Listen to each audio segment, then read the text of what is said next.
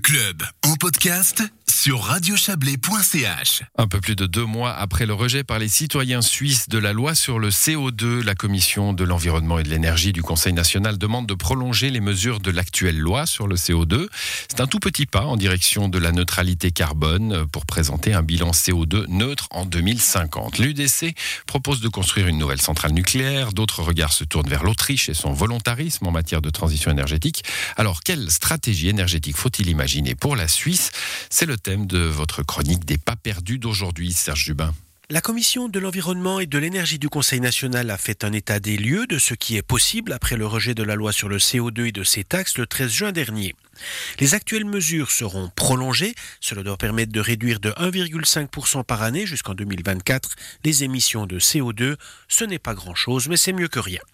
La Commission prend aussi le taureau par les cornes pour accélérer les procédures de réalisation des infrastructures de production d'énergie renouvelable, notamment les parcs éoliens. Elle veut qu'on juge prépondérant l'intérêt des énergies renouvelables par rapport à d'autres intérêts.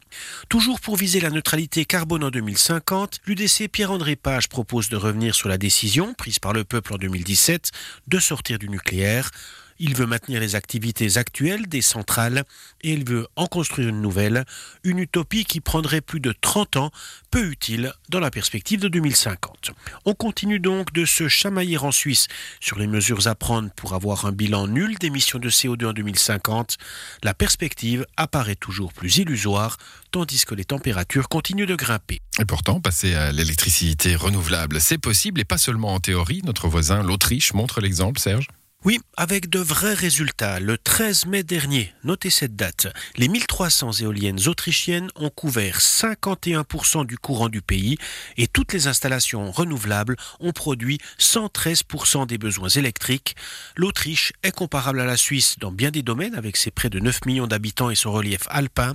Mais pendant que la Suisse repoussait la loi sur le CO2, l'Autriche adoptait une loi qui exige 100% d'électricité renouvelable en 2030 et sans nucléaire bien sûr, c'est interdit, l'Autriche produit déjà 75% de son électricité avec du renouvelable. Pour réaliser son pari, l'Autriche devra augmenter sa production d'électricité hydroélectrique, éolienne et de la biomasse. Elle prévoit d'investir 30 milliards en 10 ans et d'augmenter des taxes dont un demi-million des ménages les plus précaires seraient exemptés. Non content d'être un bon élève, l'Autriche est une référence industrielle des énergies renouvelables, leader mondial des pompes à chaleur ou des panneaux solaires. Ça vaut vraiment la peine de s'y intéresser et de très près. La solution énergétique et climatique se trouve peut-être bien à Vienne.